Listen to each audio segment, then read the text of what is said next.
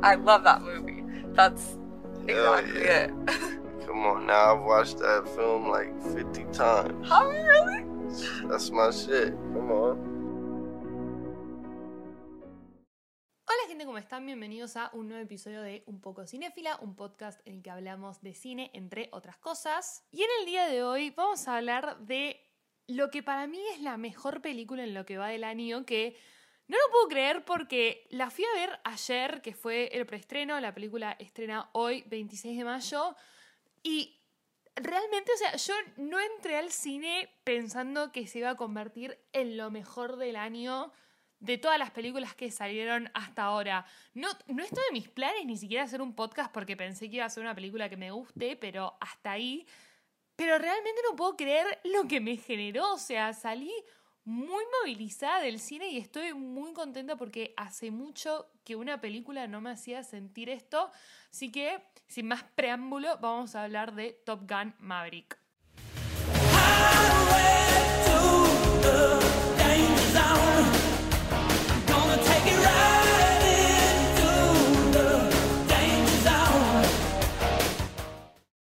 Como ya saben, esta película es una secuela de la original Top Gun de 1986, que fue la película más taquillera de ese año. Todos querían comprarse la campera de Maverick, catapultó al estrellato la carrera de Tom Cruise. Las fuerzas aéreas tuvieron un pico de inscripciones, o sea, fue literal querer vivir la vida del protagonista. El soundtrack estaba en todos lados. Fue realmente una de esas películas que decís cambió una generación. Y esta entrega, como muchas otras películas pandemias, iba a estrenarse en 2020, no sé si se acuerdan, pero el primer tráiler creo que salió como en fines de 2019, no me acuerdo exacto cuándo era la fecha de 2020, pero bueno, me parece excelente que hayan esperado hasta ahora para poder estrenarla porque, como siempre decimos, es una película digna de ver en la pantalla grande. O sea, es una película que no cabe duda que la pensaron para ver en la pantalla más grande posible, así que menos mal que esperaron porque verla en otro formato hubiese sido otra experiencia completamente distinta. Y en esta entrega, el personaje Tom Cruise Maverick vuelve a la Academia Top Gun, pero en este caso es para instruir a un grupo de graduados a quienes se les asignó una misión que parece casi suicida, o sea, viene a enseñarles a los aviadores estos que son de lo mejor, de lo mejor de, de sus camadas, todo el plan para poder cumplir con esta misión aérea que parece casi imposible. En este caso, este episodio va a ser más spoiler free, no tanto, no, no, me voy a meter bien en la trama a hablar de cada cosita, sino que es más una invitación de que para que la vayan a ver, para que la puedan vivir en la pantalla grande, porque es tremendo y aparte también para poder expresar un poco todos los sentimientos que me generó porque es enorme esta película y si la tuviese que definir en una palabra sería disfrute porque la película es puro disfrute y me parece excelente que una época de tanto reboot y tanto remake, una secuela que sale 36 años más tarde que la original, logre generar esto en el espectador. Es una película para cualquiera que se disfrute de principio a fin, pero que encima es de altísima calidad, o sea, no es un blockbuster más para pasar un buen rato, sino que tiene calidad con un mensaje emocional súper fuerte y con una trama súper intrigante. Es un volver a encontrarse con una espectacularidad en el cine que no vemos hace mucho, ya sea por el abuso constante de CGI o por las historias medio blandas que solo pretenden lucrar o porque ya simplemente no se hacen películas de este calibre. Hoy a la mañana en un saque de obsesión me vi todas las entrevistas y material detrás de escenas que encontré y en una entrevista Tom Cruise, que ahora además de ser el protagonista también es el productor de la película, dijo que él no estaba listo para hacer una secuela de Top Gun hasta que no tengan una historia significativa para contar y hasta que la tecnología no acompañase para poder mostrar realmente lo que era la experiencia de un piloto de combate. Y teniendo en cuenta el impacto que tuvo la película antecesora, esta decisión me parece increíble porque se nota que se tomaron su tiempo con todo, que estuvo todo meticulosamente planeado desde la trama hasta los movimientos de los aviones, hasta cada plano, o sea, nada fue dejado al azar y eso genera que las imágenes tengan una fuerza tremenda y que se note que es una película que está pensada 100% para disfrutarla en el cine. Lo dijo Tom Cruise en Cannes hace un par de semanas cuando la película se proyectó en el festival, cuando le dieron una palma de oro honorífica por toda su trayectoria. O sea, él hace películas que están pensadas para el cine y se nota la convicción que tiene cuando elige este tipo de proyectos.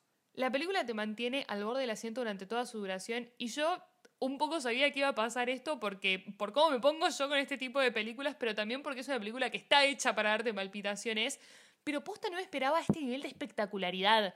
Por eso es tan lindo que salgan películas así, que las ves en el cine y te sentís como que estás en casa, todo acobijado por imágenes impactantes y un sonido tremendo y unos actorazos, o sea, pocas películas logran generar eso últimamente. Y es todavía más raro que lo logre una secuela. El único caso similar de, una película que genere este tipo de sensaciones, eh, eh, que se me ocurre así, de las últimas, es No Way Home, que es el típico caso que salís del cine sintiendo que absorbiste toda la personalidad del protagonista y que ahora estás listo para afrontar la vida con tu nueva personalidad como lo harían en la película, porque de esta película salís posta con ganas de salir a pilotear un avión. Salís tan movilizado que decís, quiero aprender a ser piloto, porque es así movilizante, no solo en la acción, en la atención que hay en la pantalla, sino que también es tremendo porque es una película que tiene una carga emocional súper grande. En este caso, la peli se siente como una carta de amor hacia la aviación y todo el sacrificio que conlleva formar parte de la Navy. Siento que la original es más un cómo hacer que los aviones se vean cancheros en pantalla y en esta se le pone un peso súper importante a tratar de retratar la experiencia de un aviador de la manera más realista posible. Tanto que todos los actores fueron entrenados como pilotos de avión por pilotos reales bajo un entrenamiento que confeccionó Tom Cruise. O sea, que el nivel de compromiso que le pusieron para que todo parezca tan real es, es posta admirable. Porque podrían haber hecho todo por CGI, como lo hacen la mayoría de las películas hoy en día, pero no. Decidieron tomárselo en serio, hacer cinco meses de puro entrenamiento y cada actor tuvo que aprender a volar aviones, a entender y vivir como pilotos y encima ser camarógrafos, porque dentro de los aviones cada uno se dirige a sí mismo más o menos y tenían que saber manejar las cámaras y encima cada avión tenía como seis cámaras IMAX, tipo, chicos, estas cosas no pasan en cualquier película y todo eso es gracias a Tom Cruise, que es un maestro de su arte, amo y señor supremo de hacer sus propios stunts y la decisión de que todo el elenco siga sus pasos es de las tantas que hace que esta película sea tan movilizante y que te traspase tanto todo lo que están viviendo estos personajes porque los ves en el material detrás de escenas laburando con los pilotos y llega un punto en el que te los confundís ya porque realmente se comen el papel porque saben lo que se siente estar en ese lugar.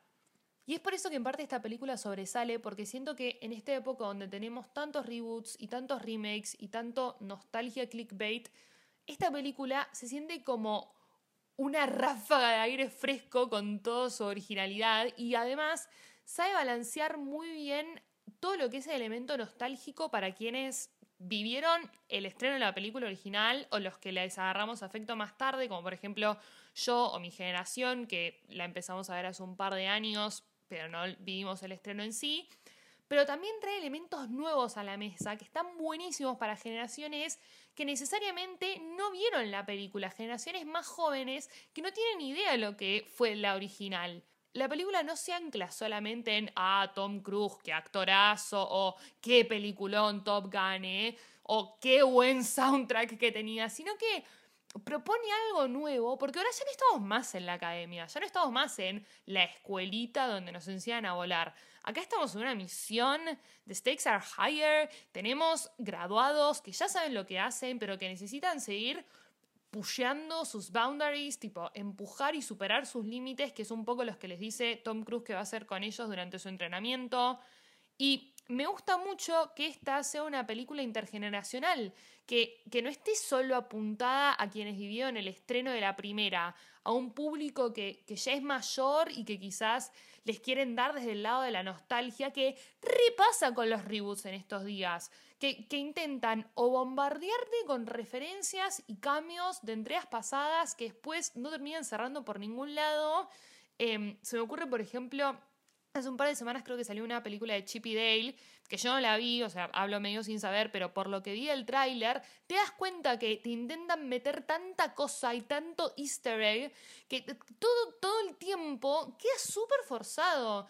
Y si no, también hay otras que intentan revivir una franquicia que está re muerta, que nadie pidió. Entonces la tienen que hacer lo suficientemente interesante para audiencias de ahora, pero también tienen que apelar a audiencias de ese entonces y, no termina encontrando un tono justo. O sea, se me ocurre, por ejemplo, el remake del Rey León, que todo bien, pero es una película súper insípida, like, where's the flavor? Comparado con la original, esta no aporta nada. Es una película súper insulsa y así hay miles de casos. Está también Ghostbusters ahora creo que va a tener otra película más con Pete Davidson. Pues ya está, chicos, aprendan a soltar como tiene que hacer el personaje de Top Gun en esta película y déjenlas morir.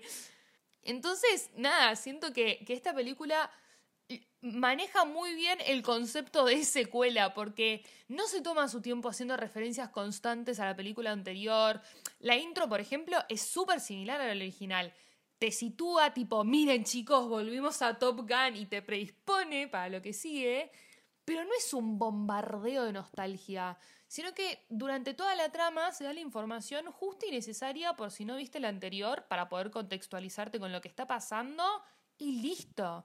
La película sigue. Es una película que se sostiene por sí sola y que no es terminalmente necesario haber visto a la primera. Si la viste, buenísimo. Pero, por ejemplo, yo fui con mis papás, que sí vivieron el estreno del original. Después fui yo, que la vi hace un par de años. Y mi hermano, que ni había visto la película original. O sea, tres generaciones distintas. Y los cuatro pudimos disfrutar la película de la misma manera, porque es una película que no se ancla solo en la nostalgia, sino que reparte su peso y sus fuerzas en distintos aspectos de la película. La nostalgia aparte está muy bien apuntada porque los que vivieron el estreno del original hoy tienen la edad del personaje de Maverick, entonces toda la nostalgia la viven por medio de él. O sea, son estos hombres ya medio retirados, con hijos afuera de la casa, que hoy en día se pueden patinar toda la plata que tienen en chiches tipo vehículos vintage. Y esta película agarra eso de su target y dice, vamos a cubrir todos los medios de transportes habidos y por haber en forma de fanservice que no queda forzado. Porque lo tenés a Maverick manejando la moto Kawasaki ahí a principio de la película. Después tenés todos los aviones. En un momento pinta un velero. Y obvio terminamos con un buen auto vintage ahí en la última toma. Y la gente como mi papá, que es fanático de todos esos autitos vintage, queda re manija y le super llegan esas cosas. Pero no es una nostalgia forzada, tipo, toma, mira este personaje que apareció en la otra, mira este personaje que metimos en otro multiverso, ¿te acordás de esta otra cosa que mencionamos hace cuatro películas? No, es algo que fluye, que parece natural, porque por la edad de Maverick está todo justificado, porque su audiencia mayor hace las mismas cosas que hace este personaje. Así que le apela a una generación más grande por ese lado, pero también tiene muchos elementos más frescos. También me parece que está muy bueno esto de que para una secuela no necesariamente tenés que haber tenido un amor eterno hacia la primera película para disfrutarla, porque en ciertos aspectos esta es hasta superadora de la primera. Y parte de eso es gracias al contexto de, esta misión, de un setting específico, con una misión casi suicida, que se está cuestionando durante toda la película y que se cuestiona hasta el último momento en el que se le está ejecutando. Para esta misión tenemos al mismo Maverick indomable de siempre, pero al mismo tiempo el personaje ya creció y tiene una responsabilidad afectiva que antes no tenía. Entonces estamos viendo una faceta mucho más madura de él. Sus relaciones tienen un peso afectivo muchísimo mayor que el de antes, ya sea por Ice, su compañero de, la academia de antes, o Penny, con quien parece que ya tuvo una relación, o con Rooster, el hijo de Gus, su amigo ya fallecido durante el proceso de la academia. Y también se ve que está con este constante objetivo que tiene de que todos los que mande a la misión vuelvan a casa como que recalca todo el tiempo, ya sea a sus superiores o a sus alumnos, que él está decidido a que todos vuelvan de la misión sanos y salvos. Todo esto de hit the target and come home. El luto también es algo que lo persigue constantemente, es como esa piedrita en el zapato que a veces hasta lo paraliza o lo hace retroceder y no lo deja dar su 100%. El hecho de que se haya quedado siempre como capitán en vez de ir ascendiendo de cargo está también relacionado un poco con esto, no solo en cómo vemos el post-trauma de la muerte de Gus y, cómo eso repercute a su vez en la relación que él tiene con Rooster, pero también cómo Maverick carga con esto a lo largo de toda su carrera y es algo que le da una responsabilidad enorme, tanto que le cuesta soltar ese lugar que tuvo durante tantos años como profesional y abrirle paso a otras personas. La trama hace un hincapié muy fuerte en esto de aprender a soltar y saber cuándo es el momento correcto para dar un paso al costado y dejarlo ir. Hace poco leí una reflexión que siento que está muy relacionada con esto, así que se las leo. Dice, tampoco nosotros somos imprescindibles, con nuestra permanencia en algunos cargos y lugares podemos estar bloqueando la llegada del espíritu. Nada, la parte del espíritu es medio cualquiera porque es una reflexión de un evangelio, pero bueno, acá yo relaciono a Jesús con el cine porque soy así, deal with it. Pero por más que sea un poco tirado de los pelos, siento que es un poco lo que le pasa a Maverick, porque él se siente imprescindible y en esta película le piden que se ponga desde el lado del coach y que deje que estos chicos nuevos sean los que tomen las riendas del trabajo, que para él quizás es algo que está súper acostumbrado, pero también tiene que aprender a poder hacerse al costado, dejar que intercedan estas nuevas generaciones y empezar a ver su carrera desde otro lado. Y este grupete de graduados también es uno de los puntos más fuertes que tiene la película porque son mucho más interesantes que los side characters que tenía la primera. Para mí, Top Gun siempre fue una competencia de quién la tiene más larga entre los aviadores. O sea, perdón por lo guaranga, pero no pueden decir que es así. Tipo, es una competencia de egos varoniles por quién es mejor. Y si bien esta película arranca un poco así, después se va borrando esa división entre los alumnos que estaba tan marcada en su antecesora y se mueve hacia esta dinámica de generar un equipo y una confianza en el prójimo, en apoyarse entre pares, que quizás en la primera esto estaba muy enfocado entre los personajes de Gus y Maverick, pero en esta se amplía a otras personas y va por mucho más. La película en sí va por más y apuesta por muchísimo más que la anterior y se nota y sale bien. Dentro de los personajes de este grupo me gustaría recalcar a Hangman, mención de honor a Glenn Powell, que su personaje me hizo acordar mucho al personaje que hizo en Scream Queens, pero a medida que avanza la trama también logra un gran personaje.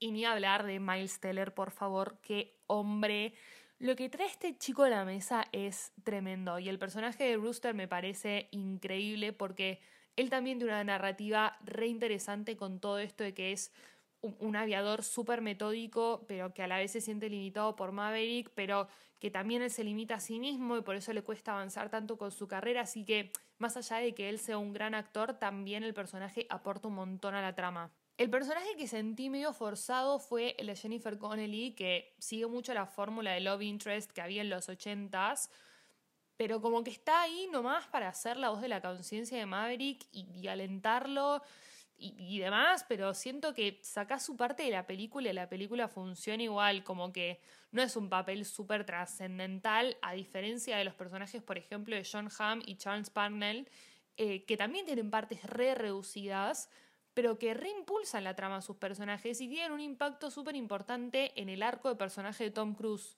Y hablando del arco de personaje de Maverick, siento que esto es realmente lo que lleva a la película, más allá de todos los aspectos técnicos que también están buenísimos y del guion y todo lo demás, siento que es la historia de Maverick a lo largo de estas dos horas lo que hace que cuando termina la película lagrimes y lo que hace que cuando estás en el clímax ten palpitaciones y te lata el corazón como si se te está por salir del pecho, porque siento que en cierto grado todos nos podemos relacionar un poco con Maverick, con esto de siempre querer ir por más y no conformarnos con donde estamos, o, o por no saber soltar cuando es necesario soltar. Son, son situaciones que, está bien, ninguno de nosotros es piloto de avión, ¿no? Pero son situaciones de las que nos podemos reflejar y nos sentimos identificados. Eso es lo que lo que hace que la película resuene tanto con el público. No es la franquicia, no es Tom Cruise, que siempre está impecable, by the way, no son los aviones o no aviones, no es el soundtrack ochentoso, es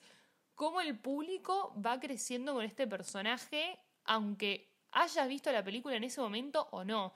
Todos en alguna partecita nuestra sabemos lo que siente Maverick y lo que se siente en las presiones que él tiene a lo largo de la trama. Y ese verse reflejado en lo que se está viendo en pantalla es lo que hace que te llene tanto esa ida al cine, que no sea una película más, que sea una película que tiene un impacto y que genera algo movilizante en el espectador. Por eso Top Gun Maverick es una locura, es brutal, es inmersiva, es tan buena que quizás yo estoy embobada, pero posta no le puedo encontrar fallas hoy en día. Yo sé que seguramente si la vuelvo a ver le encuentro cosas que no me cierran o diga, bueno, esto quizás, no sé, mm, medio raro. Pero a nivel guion, o sea, yo reconozco que no es wow, qué guion excepcional, pero es un guion súper atrapante, que te intriga, que mantiene tensión, que te mantiene expectante, que trata un montón de temas súper profundos también y lo sabe tratar muy bien. La acción en sí de todos los aviones y demás está súper bien coreografiada, te sacude, te sentís realmente dentro del avión con la imagen enorme, el sonido también es de otro mundo, o sea, la mezcla entre las canciones de época y la composición de Lorne Balfe y Hans Zimmer, que encima ya habían trabajado con Tom Cruise, como que se nota que estaba todo el mundo súper coordinado para hacer de esta película un real espectáculo. Y nada de esto podría haber sido posible sin la dirección de Joseph Kosinski, que es un tipo que hizo tres películas durante toda su carrera, esta es la cuarta, pero lo interesante es que su primera película fue la secuela de Tron, que también fue una película que tardó un montón en tener una secuela y tardó décadas en salir. Y la, una de las otras películas que hizo fue con Tom Cruise. Y se nota que Tom le, le, confió un montón de cosas en esta y que el chabón sabía lo que tenía que hacer, desde los efectos prácticos hasta los entrenamientos con los actores, hasta rodar en el aire. Se nota el amor que hay hacia el arte que le estaban poniendo a esta película y toda la dedicación y el compromiso y el esfuerzo, el sacrificio, todo lo que el equipo vivió y todo lo que se ve en pantalla se puede pasar completamente a la experiencia de lo que es el sacrificio y el compromiso de los aviadores. Y todas las personas también de, las Fuerzas Armadas que estuvieron involucradas en la película se nota excelentemente todo el trabajo que hicieron y todo el cariño que le pusieron para hacerlo lo más verosímil posible. Y todo está tan súper bien logrado que todas las personas que aparecen en los créditos se hacen notar y podés decir no da lo buena que está esta película cuando terminan los créditos. Así que podría seguir hablando horas y horas y horas de esta película. La verdad que me dejó con un nivel de manija que no experimentaba hace mucho, mucho tiempo. No me lo esperaba. O sea, sabía que la película dentro de todo iba a estar buena, pero no me esperaba que fuera así de buena. Así que espero que todos puedan tener la oportunidad de ir y vivir esto en el cine y que sean tan sacudidos y movilizados como nos pasó a varios, por lo que estuve viendo para, los que ya fueron a verla. Tom Cruise es un titán realmente, es, es un señor que se supera a sí mismo cada vez que lo vemos en pantalla. Y es tremendo porque no es que hace unos papeles que son medio así nomás, son papeles que cada vez tienen un nivel de dificultad más grande desde lo técnico, pero en esta entrega además le, le, agregan un peso dramático enorme que está buenísimo y que resuelve un montón en, el público. Y otra cosa que quiero decir antes de terminar es que uno de los personajes eh, que vuelve, de los pocos personajes que vuelve de, la película anterior en esta entrega, es el personaje de Val Kilmer, Iceman, que tiene un encuentro también con, con, el personaje de Maverick. Esto no es spoiler ni nada, o sea, esto es lo que se ve en los trailers y en, en la guía de personajes de la película. Y quería recomendarles, por si están interesados, para, cuando ya vean al personaje de, Iceman van a entender a lo que va mi recomendación. Val Kilmer hace un par de años sacó un documental producido con Amazon Prime que se llama Val, eh, que recopila un montón de grabaciones que él grabó con, cámaras eh, a lo largo, tipo la, VHS casera, eh, que, que grabó durante toda su carrera y cómo llegó él a donde está hoy en día que está diagnosticado con cáncer de garganta hace un par de años.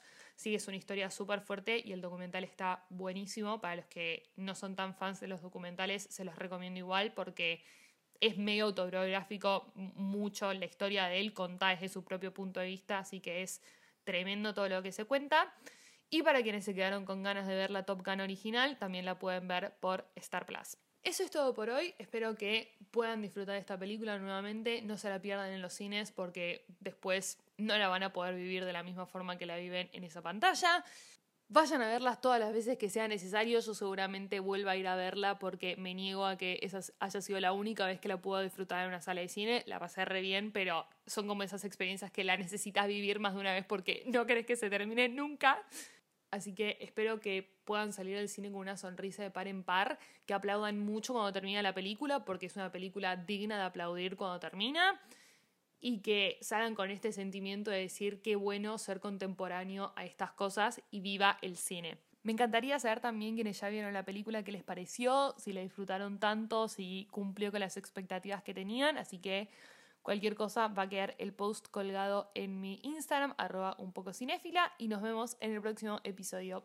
Chau chau. In fact, my grandma has it on DVD. Should?